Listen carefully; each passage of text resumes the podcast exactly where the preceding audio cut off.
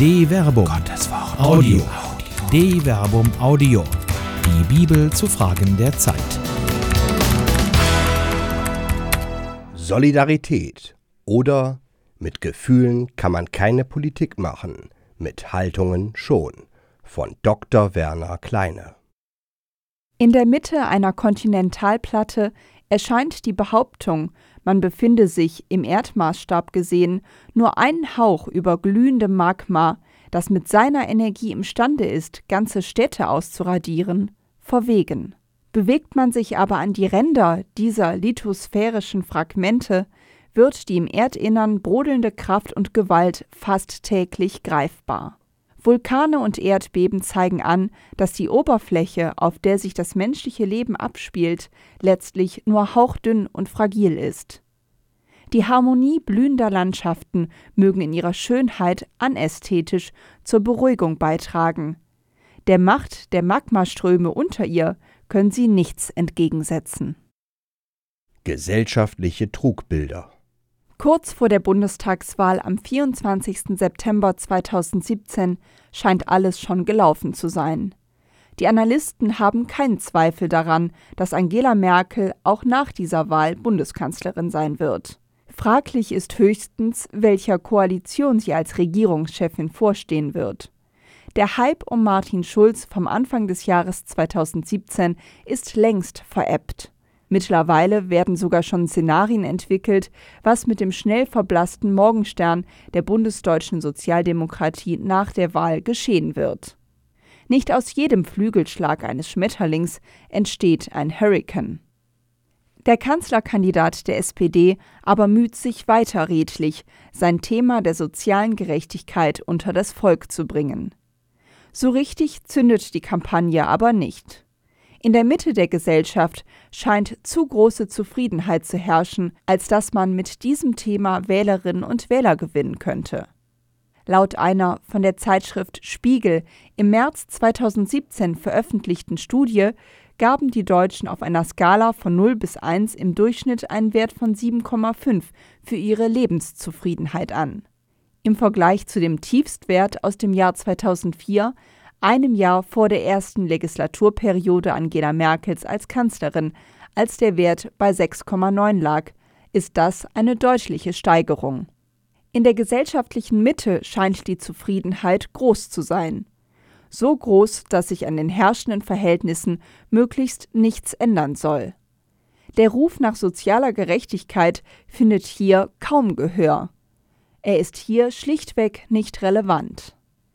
Anders sieht es da an den Rändern der gesellschaftlichen Kontinentalplatten aus, denn dem gestiegenen allgemeingesellschaftlichen Zufriedenheitsgefühl steht die statistische Erkenntnis gegenüber, dass fast jeder Zehnte in Deutschland für den Lebensunterhalt auf staatliche Hilfe angewiesen ist. Acht Millionen Empfängerinnen und Empfänger bezogen am Jahresende 2015 staatliche Leistungen zur Mindestsicherung. Manch einer schwadroniert zwar davon, dass angesichts allgemeiner gesellschaftlicher Entwicklungen keine Rede von einer wachsenden Armut in Deutschland sein könne. Solche Analysen aber folgen einer Logik, nach der man Erdbebenopfern vorhält, dass rein statistisch die meisten Menschen in Mitteleuropa kaum von Erdbeben betroffen sind und die Wahrscheinlichkeit, von einem Vulkanausbruch betroffen zu sein, eigentlich doch sehr gering ist. Lackmustest solche Analysen sprechen den Betroffenen und ihrer Situation nur Hohn. Sie übersehen, dass auch das Leben in großer persönlicher Zufriedenheit letztlich nur ein Tanz auf dem Vulkan ist. Die soziale Decke ist fragil. Wer wie Weiland Marie Antoinette, Gattin des letzten französischen König Ludwigs XVI., empfiehlt, die Armen mögen, wenn es ihnen an Brot mangle, doch Kuchen essen, darf sich nicht wundern, wenn der soziale Tsunami ihn eines Tages fortspült. Die Wahrnehmung gesellschaftlicher Peripherien ist der Lackmustest für deren soziale Stabilität. Das weiß eben auch Paulus, der auf einen sozialen Missstand in der Gemeinde zu Korinth reagiert. Wenn ich schon Anweisungen gebe, das kann ich nicht loben, dass ihr nicht zu eurem Nutzen, sondern zu eurem Schaden zusammenkommt. Zunächst höre ich, dass es Spaltungen unter euch gibt, wenn ihr als Gemeinde zusammenkommt. Zum Teil glaube ich das auch. Denn es muss Parteiungen geben unter euch, damit die Bewährten unter euch offenkundig werden. Wenn ihr euch versammelt, ist das kein Essen des Herrenmahls, denn jeder nimmt beim Essen sein eigenes Mahl vorweg, und dann hungert der eine, während der andere betrunken ist. Könnt ihr denn nicht zu Hause essen und trinken, oder verachtet ihr die Kirche Gottes? Wollt ihr jene demütigen, die nichts haben? Was soll ich dazu sagen? Soll ich euch etwa loben? In diesem Fall kann ich euch nicht loben. 1 Korinther Kapitel 11 Vers 17 bis 22 Spaltungen, griechisch Schismata, waren in Korinth offenkundig an der Tagesordnung. Bereits am Beginn des Schreibens geht Paulus auf verschiedene Parteien ein, in die sich die Gemeinde aufgespalten hatte. Es wurde mir nämlich, meine Brüder und Schwestern, von den Leuten der Chloe berichtet, dass es Streitigkeiten unter euch gibt. Ich meine damit, dass jeder von euch etwas anderes sagt.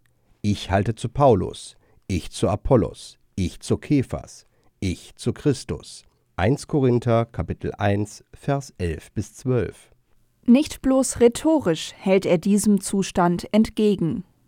Ist denn Christus zerteilt? Wurde etwa Paulus vor euch gekreuzigt? Oder seid ihr auf den Namen des Paulus getauft worden? 1 Korinther Kapitel 1 Vers 13. Es ist offenkundig, dass Christus allein die innere Mitte der Gemeinde sein kann. Christus aber ist nicht zerteilt. Es gibt ihn nicht mehr oder weniger, sondern ganz oder gar nicht. Das Bekenntnis zu Jesus Christus, dem vom Kreuzestod auferstandenen, bildet die Basis der Gemeinde und ihrer Einheit.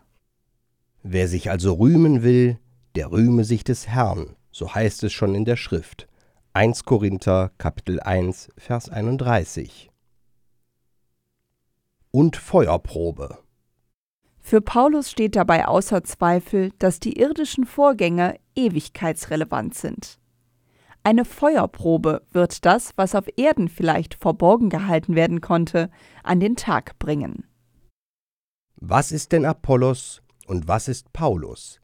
Diener, durch die ihr zum Glauben gekommen seid, und jeder, wie der Herr es ihm gegeben hat. Ich habe gepflanzt, Apollos hat begossen, Gott aber ließ wachsen.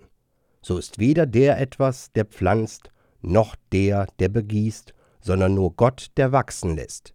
Wer pflanzt und wer begießt, beide sind eins, jeder aber erhält seinen eigenen Lohn entsprechend seiner Mühe.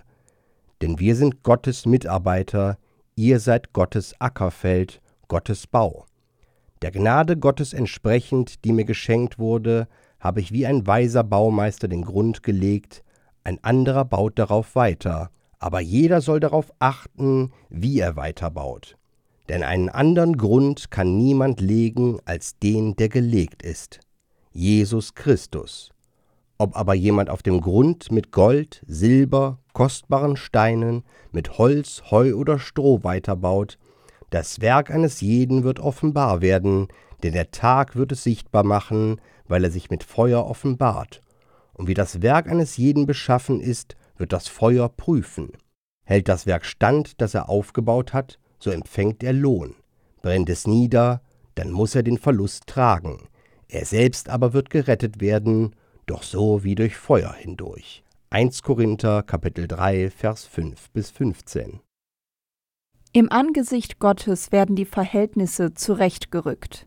Das Endgericht erscheint hier nicht als Strafgericht, denn Paulus betont ja, dass jeder gerettet werden wird. Freilich wird er so wie durch Feuer hindurch gerettet werden, denn das letzte Gericht richtet die letzte Gerechtigkeit, die Gerechtigkeit Gottes auf. Das wird die Feuerprobe sein, in der sich der Einzelne, aber auch eine Gesellschaft bewähren muss. Es wird sich zeigen, ob sie vor diesem Auge der brennenden Liebe Gottes für das, was in Raum und Zeit getan und nicht getan wurde, Bestand hat oder nicht. Die Liebe Gottes nämlich drängt zur Gerechtigkeit. Königsweg Solidarität. Paulus mahnt deshalb die Korinther, sich nicht selbst zu täuschen. Keiner täusche sich selbst. Wenn einer unter euch meint, er sei weise in dieser Welt, dann werde er töricht, um weise zu werden. Denn die Weisheit dieser Welt ist Torheit vor Gott. 1 Korinther Kapitel 3 Vers 18 bis 19. Vielmehr erinnert er sie an eine grundlegende Erkenntnis. Wisst ihr nicht, dass ihr Gottes Tempel seid und der Geist Gottes in euch wohnt? Wer den Tempel Gottes zerstört, den wird Gott zerstören, denn Gottes Tempel ist heilig und der seid ihr. 1 Korinther Kapitel 3 Vers 16 bis 17. Mit dieser Metaphorik erinnert Paulus an den Tempel als Ort der Gegenwart der göttlichen Herrlichkeit. Es ist das Eigentümliche der paulinischen Verkündigung, die auf die antiochenische Theologie zurückgeht, die im Unterschied zur Haltung der Jerusalemer Urgemeinde hier einen entscheidenden Paradigmenwechsel mit erheblichen Konsequenzen vornimmt. Heißt es von der Jerusalemer Urgemeinde, dass sie weiterhin täglich im Tempel verharrten, vergleiche Apostelgeschichte Kapitel 2 Vers 46, kommt man in Antiochien zu der Erkenntnis, dass gerade das Paradox des Schicksals Jesu, der wie ein Gottverlassener stirbt und doch von Gott auferweckt wird, eine Neuorientierung mit sich bringen muss. Offenkundig macht nicht mehr allein das Befolgen der Tora gerecht, es ist die Liebe Gottes an sich.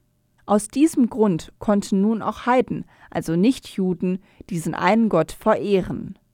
Mehr noch, die Sendung des Geistes Gottes, jenem Hauch, der alles Leben bringt, macht doch deutlich, dass Gott selbst im Menschen Wohnsitz nimmt. Es ist doch sein Atem, der Leben gibt. Ist der Mensch aber Wohnsitz Gottes, dann ist er selbst Tempel Gottes. Wer also einem Tempel Gottes schadet, der wendet sich letztlich gegen Gott selbst. Solidarität ist deshalb mehr als ein schönes Gefühl. Es ist eine Haltung, zu der die, die sich auf Jesus Christus berufen, geradezu verpflichtet sind. Sozialseismographie Die Rede vom Tempel Gottes ist dabei mehrdeutig. Sie bezieht sich sowohl auf den Einzelnen als auch auf die Gemeinde. Das Bild vom Leib Christi, das Paulus in 1 Korinther Kapitel 12, Vers 12 bis 31 entwickelt, hat hier seinen Grund. Gerade deshalb bedeutet jede Spaltung in der Gemeinde eine Gefahr. Solche Spaltungen sind Verwerfungen, die nicht nur die Stabilität der Gemeinde in sich gefährden, sie müssen letztlich auch vor dem Angesicht Gottes verantwortet werden. Nun hat es in Korinth aber offenkundig nicht nur Parteiungen gegeben, die sich aus verschiedenen Anhängerschaften ergeben haben. Wie weiter oben schon deutlich wurde, gab es auch soziale Spaltungen, die gerade im Zusammenhang des Herrenmahls offenkundig wurden. Es war wohl damalige Praxis, dass im Anschluss an das Herrenmahl, das man heute auch als Eucharistie oder Abendmahl bezeichnet, ein Sättigungsmahl stattfand. Offenkundig brachten die Teilnehmerinnen und Teilnehmer dort Speisen und Getränke mit, die dann als Ausdruck der Gemeinschaft gemeinsam verzehrt wurden.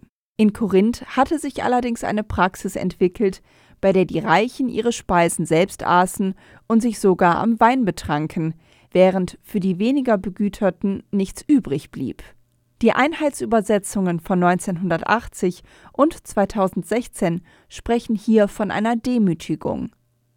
Damit bleiben sie in der rhetorischen Valenz weit hinter Paulus zurück, der hier sogar von Schändung spricht, wenn er das Verb katai shinein verwendet. Wer oder was wird hier aber geschändet? Hier und jetzt und gestern und in Ewigkeit. Auf den ersten Blick scheint Paulus hier die Armen der Gemeinde zu meinen.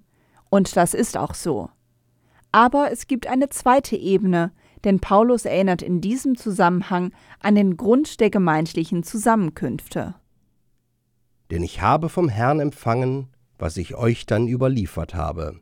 Jesus der Herr nahm in der Nacht, in der er ausgeliefert wurde, Brot, sprach das Dankgebet, brach das Brot und sagte, Das ist mein Leib für euch, tut dies zu meinem Gedächtnis. Ebenso nahm er nach dem Mahl den Kelch und sagte, dieser Kelch ist der neue Bund in meinem Blut. Tut dies, so oft ihr daraus trinkt, zu meinem Gedächtnis. Denn so oft ihr von diesem Brot esst und aus diesem Kelch trinkt, verkündet ihr den Tod des Herrn, bis er kommt. 1 Korinther Kapitel 11 Vers 23 bis 26. Paulus betont, dass es sich hier um keine eigenen Gedanken handelt, sondern um eine Überlieferung, die er selbst vom Auferstandenen empfangen zu haben vorgibt. Tatsächlich handelt es sich um den ältesten überlieferten sogenannten Einsetzungsbericht, der im Neuen Testament neben den drei synoptischen Einsetzungsberichten Matthäus Kapitel 26, Vers 26 bis 29, Markus Kapitel 14, Vers 22 bis 25 und Lukas Kapitel 22, Vers 18 bis 20 steht. Der Vergleich zeigt eine gemeinsame Überlieferungsbasis bei auffälligen Unterschieden. Mal ist davon die Rede, dass das Blut für viele vergossen wird, in Matthäus und Markus. Mal wird es für euch vergossen, in Paulus und Lukas. Letztere reden auch von einem neuen Bund, erstere einfach nur vom Bund. Ohne an dieser Stelle auf eine genaue Analyse der Unterschiede eingehen zu können, scheint sich ein Teil der Divergenzen aus den unterschiedlichen Ausgangslagen der Erstadressaten herzuleiten.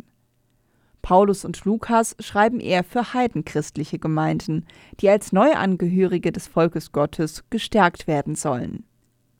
Matthäus und Markus hingegen haben eher judenchristliche Erstadressaten, deren Blick über den eigenen Horizont hinaus geweitet werden soll. In jedem Fall aber wird das Abendmahl in einen eschatologischen Kontext gestellt. Das, was im Herrenmahl geschieht, ist ewigkeitsrelevant. Es ist das Eintreten in das himmlische Mahl. Hier findet Vergegenwärtigendes statt, nicht bloß Erinnerung. Wenn es sich bei dem Mahl aber auch um das Eintreten in das himmlische Mahl handelt, dann wird nicht nur das letzte Abendmahl Jesu mit seinen Jüngern vergegenwärtigt, sondern eben auch das himmlische Mahl in der Gegenwart Gottes. Aus diesem Grund mahnt Paulus deshalb Wer also unwürdig von dem Brot isst und aus dem Kelch des Herrn trinkt, macht sich schuldig am Leib und am Blut des Herrn. 1 Korinther Kapitel 11 Vers 27 die Schande der Zufriedenen. Dieser Satz ist schon so oft missbräuchlich zitiert worden, dass er einer genauen Betrachtung bedarf.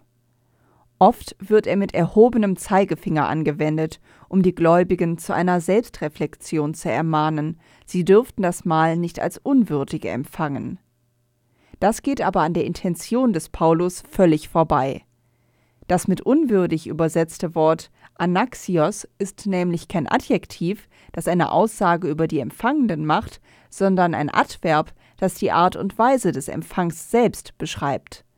Es geht also nicht um das Unwürdigsein, sondern um die Umstände, in denen das Herrenmahl stattfindet.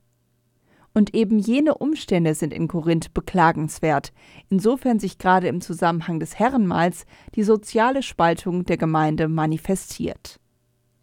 Die Gemeinde selbst ist doch Leib Christi. Jede Spaltung spaltet deshalb den Leib Christi. Man kann deshalb nicht Leib und Blut Christi selbst zufrieden empfangen und sich nachher nicht um die Sorgen und Nöte der Nächsten kümmern.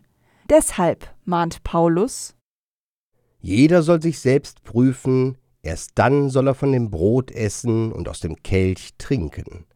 Denn wer davon isst und trinkt, ohne den Leib zu unterscheiden, der zieht sich das Gericht zu, indem er isst und trinkt.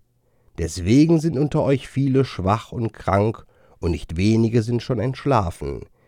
Gingen wir mit uns selbst ins Gericht, dann würden wir nicht gerichtet. Doch wenn wir jetzt vom Herrn gerichtet werden, dann ist es eine Zurechtweisung, damit wir nicht zusammen mit der Welt verdammt werden. Wenn ihr also zum Mahl zusammenkommt, meine Brüder und Schwestern, wartet aufeinander. Wer Hunger hat, soll zu Hause essen, sonst wird euch die Zusammenkunft zum Gericht. 1 Korinther Kapitel 11 Vers 28 bis 34 Der Gott der rauchenden Berge Paulus weiß, dass vor Gottes Gericht alles offenbar wird. Weil dieses Gericht kein Strafgericht ist, besteht für jeden Menschen Hoffnung. Weil dieses Gericht die letzte Gerechtigkeit aufrichtet, sollte das Handeln der Menschen im Hier und Jetzt schon von dieser Gerechtigkeit gekennzeichnet sein. Vielleicht hilft so manchem Selbstzufriedenen in der sicheren Mitte der Gesellschaft die Erinnerung an den Ausruf des Psalmisten, der Gottes Macht in den Naturgewalten erkennend, bekennt. Er blickt herab auf die Erde und sie erbebt. Er rührt die Berge an und sie rauchen. Psalm 104, Vers 32. Die Kruste, auf der sich das scheinbar sichere Leben abspielt, ist dünn und fragil. Es genügt nur wenig, um sie reißen zu lassen. Die Menschen an den Rändern wissen das. Um Gottes Willen dürfen die Augen hier nicht geschlossen bleiben. Soziale Gerechtigkeit mag ein Thema sein, das die Wählerinnen und Wähler in diesen Tagen nicht vom Hocker reißt. Soziale Gerechtigkeit ist das Thema zu allen Zeiten. Solidarität ist kein Gefühl. Sie war immer schon das Gebot der Stunde. Wenn daher jede und jeder Zehnte in Deutschland von staatlicher Hilfe lebt, dann ist das mehr als nur ein Fleck auf weißen Westen. Es ist eine Schande der Zufriedenen, die aufgedeckt werden wird, wenn der Tag der Feuerprobe kommt. Im Diesseits oder im Jenseits. Noch aber ist Zeit. Eine Produktion der Medienwerkstatt des katholischen Bildungswerks Wuppertal Solingen-Remscheid. Autor Dr. Werner Kleine. Sprecher Jana Turek und Marvin Dillmann.